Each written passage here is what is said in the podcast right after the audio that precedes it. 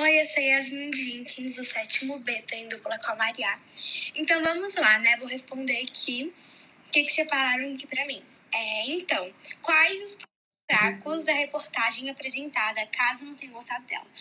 Então, é, eu gostei mais ou menos dela, porque eu, eu prefiro quando é resumo.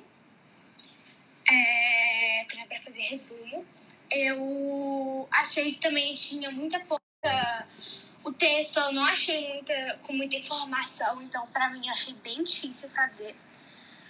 E vamos para outra pergunta. É, que temas gostaria a revista abordasse nas próximas edições? Queria que fosse resumo, que eu acho mais fácil. É... E sobre sobre Covid ou sobre a vacinação ou sobre sobre as coisas assim de hoje em dia, sabe? Tipo é...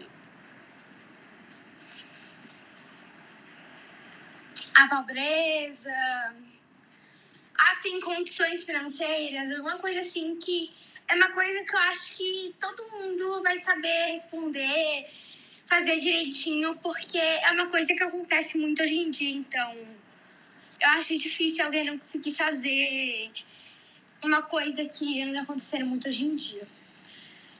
É, é isso, agora eu vou passar a fala para Maria. Oi, gente. Aqui é a Maria do sétimo B. E eu tô fazendo dupla com a Yasmin Jenkins e eu vou responder as perguntas é, da reportagem. A primeira pergunta é: o que você achou da reportagem?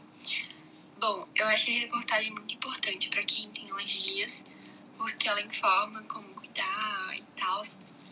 Então é bem importante porque ela auxilia a cuidar da doença determinada que você tiver. A segunda pergunta é quais são os pontos centrais. E os centrais que eu achei é auxiliar com cuidar da sua determinada doença.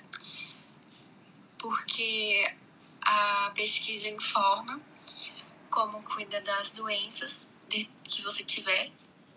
E eu achei muito importante isso.